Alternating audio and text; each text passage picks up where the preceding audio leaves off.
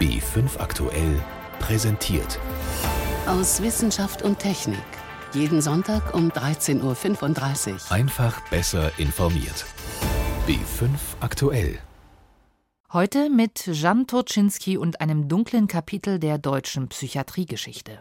Es gibt ja den Neuropathologen Hallervorden, der wirklich auch Gehirne auf Bestellung in den Tötungsanstalten geholt hat. Und der hat gesagt, ja, wenn ihr die jetzt schon alle umbringt, Julius Hallervorden, dann gebt uns doch die Gehirne für die Forschung. Und hat man ihn gefragt, ja, wie viel brauchen Sie denn? Je mehr, desto besser.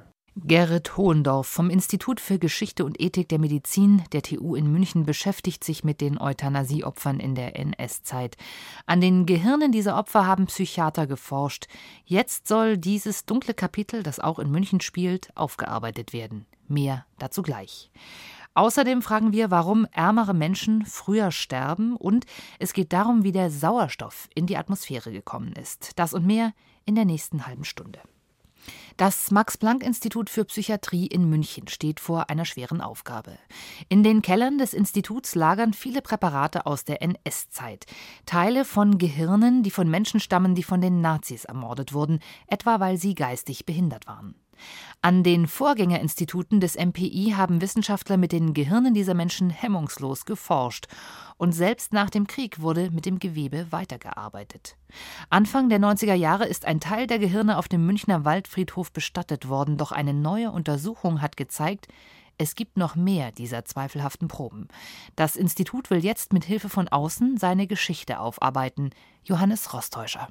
Es sind teilweise nur millimeterdünne Schnitte, kleine Gehirnscheiben auf Glas, in Holzkästen im Keller des Max-Planck-Instituts in München-Schwabing. Es geht um Hirnpräparate, die sich auf Mikroskopierobjektträgern, also auf Glasobjektträgern befinden, in sehr, sehr großer Anzahl in unserem historischen Archiv.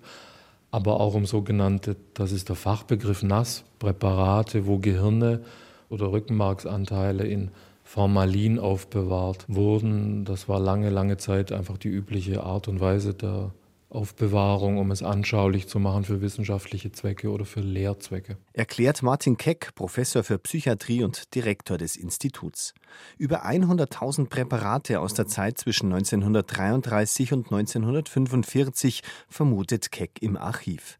Eine erste Begehung hat ergeben, etwas mehr als 1000 davon dürften von Mordopfern des NS-Regimes stammen psychisch Kranke, geistig Behinderte, oft Kinder, bei denen man durch die Untersuchung des Gehirns herausfinden wollte, was der Krankheit zugrunde liegt. Es gibt ja den, auch in der Nachkriegszeit umstrittenen Neuropathologen Hallervorden, der wirklich auch Gehirne auf Bestellung in den Tötungsanstalten geholt hat. Und der hat gesagt, ja, wenn ihr die jetzt schon alle umbringt, Julius Hallervorden, dann nutzt doch wenigstens die Gehirne, gebt uns doch die Gehirne für die Forschung. Und hat man ihn gefragt, äh, ja, wie viel brauchen Sie denn? Je mehr, desto besser. Sagt Gerrit Hohendorf, Professor an der Münchner TU für Ethik und Geschichte der Medizin, der die Aufarbeitung im Max-Planck-Institut als unabhängiger Experte begleitet. Warum haben Mediziner überhaupt beim Massenmord der Nazis nicht nur mitgemacht, sondern ihn teils mit Begeisterung vorangetrieben? Für die Antwort auf diese Frage nehmen sich Hohendorf und Keck viel Zeit die Ideologie des Zeitgeists, die langsame Entwertung bestimmter Bevölkerungsgruppen durch die Sprache der Nazis, die Rassenhygiene, die es damals auch international als medizinische Disziplin gab, auch wenn sie erst die Deutschen vervollkommnet haben. Das System der Euthanasie ist ja so gestaltet worden, dass das sehr arbeitsteilig war. Es war eine industriemäßige Form der Massenvernichtung. Und die Ärzte in den Tötungsanstalten, die sind als sehr junge Ärzte ausgewählt und an diesen Tötungsprozess gewöhnt worden. Und für die Ärzte, die in den Heil- und Pflegeanstalten selbst getötet haben, das war sozusagen so eine Form, wo die Ärzte das Gefühl hatten, ja, wir tun etwas Gutes. Ja? Wir erlösen diese Menschen, diese Wesen von ihrem Leiden. Aus heutiger Sicht zusätzlich befremdlich, die Nachfolgeinstitution von Deutscher Forschungsanstalt und Kaiser Wilhelm Institut, also die Max-Planck-Gesellschaft, hat bis in die 60er Jahre mit den Präparaten munter weitergeforscht ebenfalls gemäß einem Zeitgeist, wir verdrängen die NS-Zeit. Das ist aus heutiger Sicht sicher sehr schwer nachzuvollziehen und auch kaum zu ertragen, aber es ist so, das war interessantes Material, genauso wie auch Patienten ermordet wurden, weil es in Anführungszeichen interessante Fälle waren. Sagt Martin Keck. Erst in den 80er Jahren wurden die Präparate einer echten Revision unterzogen, auf erheblichen Druck von außen, wie Martin Keck erzählt. 1990 dann wurden viele Präparate auf dem Münchner Waldfriedhof bestattet, aber wie sich nun herausgestellt hat, viel zu wenige. Deshalb wartet jetzt viel Arbeit auf Gerrit Hohndorf und seine Mitarbeiter. Sie müssen die Präparate, die nicht chronologisch, sondern nach Diagnosen geordnet sind, Stück für Stück durchforsten und dann versuchen, sie mit Listen von Ermordeten zusammenzubringen. Am Ende, vermutlich in einigen Jahren, sollen die Überreste beerdigt werden, auch wenn es nur Stücke von Geweben sind. Das ist ein kleines Stück Gewebe, aber es ist das Gewebe eines ermordeten Kindes, eines ermordeten Erwachsenen und in dieser damaligen menschenverachteten Ideologie als Ballastexistenzen oder als lebensunwertes Leben bezeichnet worden sind. Und da spielt es keine Rolle, wie groß dieses Gewebe ist. Wir müssen dafür sorgen, dass würdig damit umgegangen wird. Johannes Rostäuscher über ein dunkles Kapitel der deutschen Psychiatriegeschichte. Die Beobachtung ist erschreckend. Menschen in wohlhabenden Regionen leben im Durchschnitt mehrere Jahre länger als Menschen in armen Gebieten. Die genauen Zahlen haben kürzlich Forscher des Robert Koch Instituts vorgelegt. Einer, der sich mit dem Zusammenhang zwischen Armut und Lebenserwartung beschäftigt, ist der Medizinsoziologe Matthias Richter von der Universität Halle. Ich wollte zunächst von ihm wissen, ob es tatsächlich gilt, je ärmer, desto kränker. Genauso kann man sagen. Also es ist eigentlich auch unabhängig davon, ob man jetzt die Bildung, das Einkommen oder die berufliche Stellung nimmt. Es zeigt sich jeweils der gleiche Effekt. Nämlich, dass Personen, die weniger Bildung haben, weniger Einkommen haben, häufiger krank werden und kürzer leben. Jeder Vierte leidet unter gesundheitlichen Problemen mit Todesfolgen. Was haben diese Menschen denn gemeinsam? Was halt vor allem auffällt, ist, dass sie eine sehr, sehr ähnliche äh, soziale Stellung haben. Also sie haben ein ähnliches Einkommen, Sie haben einen sehr, sehr ähnlichen Lebensstil und sie haben sehr, sehr ähnliche Lebensbedingungen. Also mit Lebensstil meine ich zum Beispiel das Gesundheitsverhalten. Also sie ernähren sich sehr ähnlich, sie haben wahrscheinlich ähnlich hohe Raten an Rauchen und Alkoholkonsum. Gleichzeitig aber haben sie auch wahrscheinlich ähnliche psychosoziale Arbeitsbelastungen. Sie leben in ähnlichen Wohnungen und leben möglicherweise sogar auch in sehr, sehr vergleichbaren Räumen. Also gemeint ist zum Beispiel die stark befahrene Straße. Das heißt also beispielsweise körperlicher Stress durch Arbeit macht krank? Der Stress alleine macht noch nicht wirklich krank. Also man hat ja früher immer oftmals von so einer Managerkrankheit gesprochen. Die Forschung hat gezeigt, es ist nicht alleine der Level an Stress, der entscheidend ist, sondern es ist das Missverhältnis zwischen Anforderungen, die man hat, und der Kontrolle über die Arbeitsabläufe. Da gibt es so ein psychosoziales Modell und das zeigt ganz genau, wenn diese Waage nicht mehr gegeben ist. Also man hat eine sehr, sehr hohe Verausgabung, aber nur eine sehr, sehr geringe Anerkennung. Das induziert krankheitsmachenden Stress. Ist es eher der psychische Stress durch Überlastung und Existenzängste? Die fehlenden sozialen Netze, die uns dann zusetzen? Das spielt eine sehr, sehr wichtige Rolle, weil letztendlich ist es ein Sammelsorium an verschiedenen Faktoren, die zusammenkommen und die für diesen sozialen Gradienten in der Gesundheit verantwortlich sind. Dementsprechend, wenn man sich das mal genauer anschaut, man hat psychosoziale Arbeitsbelastungen, auf der anderen Seite ist die Wahrscheinlichkeit aber auch sehr hoch, dass man geringe Ressourcen hat, um diese Belastungen zu bewältigen. Ich meine nicht nur finanzielle Ressourcen, sondern auch ein umfassendes soziales Netzwerk und die Qualität der Beziehungen. Also gesundheitsrelevant ist beispielsweise die Anzahl der Freunde, die Anzahl der Familienangehörigen, die man hat, genauso auch wie die Beziehungsqualität bezüglich genau dieser Personen. Stichwort irgendwie eine Elternfamilie oder Alleinerziehende. Die haben geringeres soziales Netzwerk als eine Kernfamilie. Welche Rolle spielen denn beispielsweise schlechte Wohnlagen, also Wohnen an befahrenen, lauten Straßen? Es spielt eine sehr entscheidende Rolle. Die sozial benachteiligten Personen, die clustern sich in bestimmten Räumen in der Stadt. Also die, die in München wohnen, kennen das wahrscheinlich auch ganz gut. Es gibt halt sozial besser gestellte Viertel und es gibt sozial schlechter gestellte Viertel. Und das kommt neben diesem individuellen Effekt des Einkommens nochmal drauf zu. Das addiert sich. Es kommt zu einem zusätzlichen Benachteiligungseffekt eben genau da, wo man wohnt seien es die Grünanlagen, sei es die stark befahrene Straße, all das kann direkte körperliche Auswirkungen haben oder auch als psychosozialer Stressor agieren. Und wie wichtig ist der Lebensstil, also Dinge wie Ernährung, Sport oder Urlaub? Auch hier zeigt sich, dass sozial benachteiligte Personen viel, viel stärker negativ von diesen gesundheitsriskanten äh, Verhaltensweisen betroffen sind. Sie rauchen häufiger, sie ernähren sich schlechter, sind weniger körperlich aktiv das trägt dann letztendlich auch dazu bei, dass sich dieser soziale Gradient in der Gesundheit aufbaut. Was müsste denn Ihrer Meinung nach passieren, damit es diese gravierenden Unterschiede nicht mehr gibt? Also das Wünschenswerteste wäre natürlich, wenn man die sozialen Ungleichheiten generell beseitigt. Also ich meine damit die Ungleichheiten in der Bildung und im Einkommen. Wir hatten die Bildungsexpansion in den 60er und 70er Jahren. Das war ein Mechanismus, wie man versucht hat, die Chancen einfach zu erhöhen und für eine gerechtere Gesellschaft zu sorgen. Die Forschung hat an der Stelle auch zeigen können, je gerechter eine Gesellschaft, umso gesünder ist sie auch. Das war der Medizinsoziologe Matthias Richter von der Uni Halle zu der Frage, warum Menschen mit wenig Einkommen auch eine geringere Lebenserwartung haben. Vom anstrengenden Stadtleben in die unberührte Natur. Damit verbinden viele von uns eine romantische Vorstellung. Pflanzen wachsen nach Belieben, Tiere werden nicht ausgerottet und der Boden nicht umgepflügt. Landschaften also ohne den Einfluss von Menschen. Aber gibt es das überhaupt noch in Deutschland, echte Wildnis? Renate L. ist dieser Frage nachgegangen. Riesige Wälder, in denen abgestorbene, hohle Bäume Wohnraum für Spechte und Fledermäuse bieten, bis sie in einem Sturm umfallen. Von einem dicken Moospolster überzogen, sind sie dann Kinderstube für neue Bäume und Lebensraum für eine unüberschaubare Zahl von Insekten, bis sie schließlich zerfallen. So sieht Wildnis im Bayerischen Wald aus. Der Nationalpark Bayerischer Wald war der Selbsterfahrungstrip für Mitteleuropäer, Natur sich selber zu überlassen sagt Jörg Müller, im Nationalpark verantwortlich für Naturschutz und Forschung. In der sogenannten Naturzone wurde vor mehr als 30 Jahren die Forstwirtschaft beendet. Aber es gibt auch einige schwer zugängliche Waldstücke, in denen sie nie richtig begonnen hat, in denen kaum mal ein Baum gefällt worden ist. Und in diesen findet man eben eine Tradition von Bäumen, die wirklich noch Urwälder gesehen haben. Das sind dann 400-jährige Tannen, die dort stehen oder noch älter. Und in diesen Waldresten haben dann auch bestimmte Arten überlebt. Zum Beispiel eine unserer prominentesten Arten ist die zitronengelbe Dramete.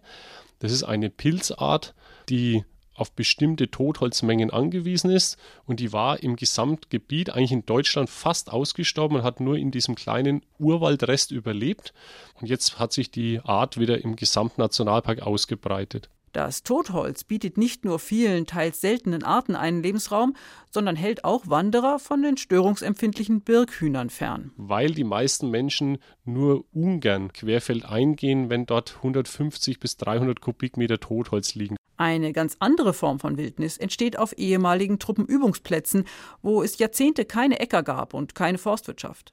Dort entsteht eine neue Wildnis, sagt Manuel Schweiger von der Zoologischen Gesellschaft Frankfurt. Wir wollen der Natur eine freie Entwicklung ermöglichen. Etwa bei Jüterburg in Brandenburg eine Mosaik von Wäldern, Heide und Seen, wo heute Wolf, Bernsteinfledermaus und Wiedehopf leben. Seltenen Arten eine Heimat zu bieten, ist natürlich das wichtigste Ziel von Wildnisgebieten. Aber alle Flächen werden auch von Forschern beobachtet. Besonders spannend sind Bergbaufolgelandschaften wie im sächsischen Geutsche.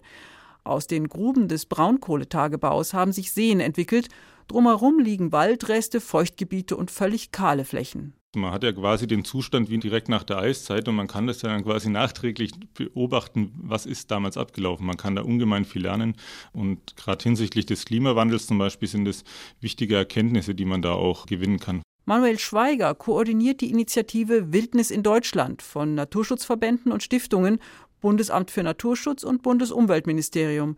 Zwei Prozent der Fläche Deutschlands sollen sich selbst überlassen und damit zur Wildnis werden. Das hat die Bundesregierung 2007 beschlossen. Dieses Zwei-Prozent-Ziel ist natürlich sehr ambitioniert, weil momentan gehen Experten davon aus, dass wir gerade mal so auf einem halben Prozent der Landesfläche Wildnisgebiete haben. Die weitere Ausbreitung ist nicht einfach, denn Wildnis braucht viel Platz. Diese Gebiete brauchen eine Mindestgröße. Sie sollten also große Gebiete sein, zusammenhängende Gebiete, nicht zerschnitten, kein direkter störender Einfluss wie zum Beispiel eine Einflugschneise haben und frei von jeglicher Benutzung durch den Menschen. Besuchen darf man es, man ist Gast, man ist gern gesehener Gast, aber man sollte sich eben auch als Gast verhalten. Derzeit kann man 17 Wildnisgebiete besuchen. Wälder, Seen und Heidelandschaften, die ganz anders sind als unsere sonst so ordentlichen Forste, Äcker und Wiesen. Wenn Sie sehen wollen, wo die Wildnis in Ihrer Nähe anfängt, die ausgewiesenen Gebiete der Initiative Wildnis in Deutschland finden Sie unter www.wildnisindeutschland.de. Inzwischen stammt ein Drittel des Stroms in Deutschland aus erneuerbaren Energieformen, aus Sonne, Wind, Wasser oder etwa Biogas. Eine Menge, aber nicht genug. Langfristig will Deutschland ganz auf regenerative Energie setzen. Das heißt aber, man muss jede Quelle nutzen. Nicht unproblematisch, denn auch Windräder oder Wasserkraftwerke bedeuten einen Eingriff in die Natur. Die Folge? Es gibt bei der Umsetzung eigentlich immer Streit.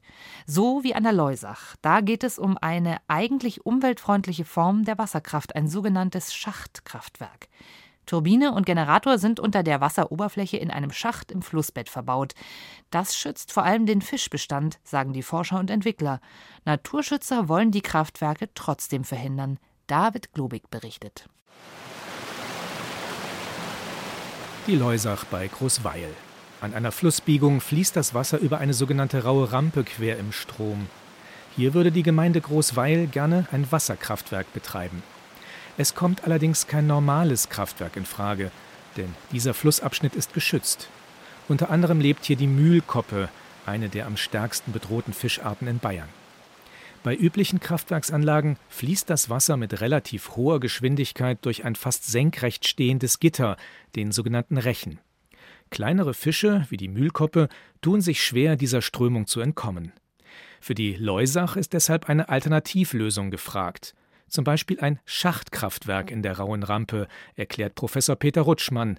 Er hat diesen neuen Kraftwerkstyp gemeinsam mit anderen Forschern an der Technischen Universität München entwickelt. Beim Schachkraftwerk ist es so, dass das Schachkraftwerk in die Sohle des Flusses eingelassen ist. Der Rechen ist parallel zur Sohle, also es ist eine komplett andere Anströmung. Die Strömung durch das Gitter am Flussgrund ist zum Beispiel wesentlich schwächer. Die meisten Fische können ihr problemlos entkommen und das Kraftwerk über den Wasserüberlauf unbeschadet flussabwärts passieren. Der Bund Naturschutz und der Landesfischereiverband Bayern waren trotzdem gegen ein Kraftwerk in einem so hochrangigen Naturschutzgebiet. Sie haben deshalb Klage eingereicht. Dadurch lag der Bau der Pilotanlage in der Leusach erst einmal auf Eis. Anfang Februar haben sich Betreiber und Kläger vor Gericht aber auf einen Vergleich geeinigt, erklärt Johannes Schnell. Er leitet das Referat für Fischerei, Gewässer und Naturschutz beim Landesfischereiverband Bayern. Wir haben an diesem Standort letztendlich für den Vergleich dann festhalten können, dass im Rahmen eines Monitorings entsprechende Schädigungsraten für bestimmte Fischarten festgelegt werden. Wenn diese Schädigungsraten überschritten werden, dann sind Nachbesserungen an diesem Anlagenstandort erforderlich. Während es an der Leusach grünes Licht gibt, zeichnet sich an einem anderen Fluss neuer Streit ab, an der unteren Iller. Hier möchte das Unternehmen Fontin Company gleich mehrere Schachtkraftwerke nach dem Konzept der TU-Forscher errichten, ebenfalls in bestehenden Querbauwerken im Fluss. Am weitesten fortgeschritten sind die Pläne für den Standort im baden-württembergischen Dietenheim, direkt an der Grenze zu Bayern. Für Bernd Kurus-Nägele vom Bund Naturschutz in Bayern würde der Bau aber eine Renaturierung des Flusses verhindern. Dieses Kraftwerk würde bedeuten, dass eben die frei fließende Iller ad acta gelegt wird und das können wir nicht hinnehmen. Kurus Nägele befürchtet, sind in die Wehre in der unteren Iller erst einmal Schachtkraftwerke eingebaut, dann ist für Jahrzehnte kein Abriss dieser Querbauwerke möglich. Dr. Susanne Adams, Projektleiterin für Wasserkraft bei Fontin Company, widerspricht ihm hier auch gar nicht. Aber sie rechnet vor, dass diese Wehre ohnehin in den kommenden Jahrzehnten nicht entfernt werden. Diese wurden extra gebaut, um zu verhindern, dass sich die Iller zum Nachteil ihrer Umgebung verändert. Ein Gebirgsfluss, der führt viel Geschiebe mit sich und gräbt sich dadurch immer tiefer ein. Dadurch kommt es zu einer Absenkung des Grundwasserspiegels und so ist es gar nicht möglich, dass alle ausgebaut werden. Man kann sie höchstens umbauen und ökologischer gestalten. Und genau das würde beim Einbau der Schachtkraftwerke passieren, meint Susanne Adams. Umweltschützer wie Bernd Kurus-Nägele überzeugt das jedoch nicht. Es gibt Streit um ein Schachtkraftwerk. Ein Beitrag war das von David Globig. Seit wann gibt es Sauerstoff auf unserem Planeten? Eine schwierige Frage, die Forscher rund um den Globus beschäftigt. Bisher dachte man, dass der Sauerstoff vor gut zwei Milliarden Jahren in die Atmosphäre gelangt ist. Wissenschaftler aus Dänemark haben nun herausgefunden, dass es vermutlich deutlich früher der Fall gewesen ist. Sie haben Gestein aus Grönland analysiert und demnach konnte sich Leben, wie wir es kennen, bereits vor fast vier Milliarden Jahren entwickeln. Thomas Kempe. Es gab eine Zeit ohne oder nur mit sehr wenig Sauerstoff in der Erdatmosphäre.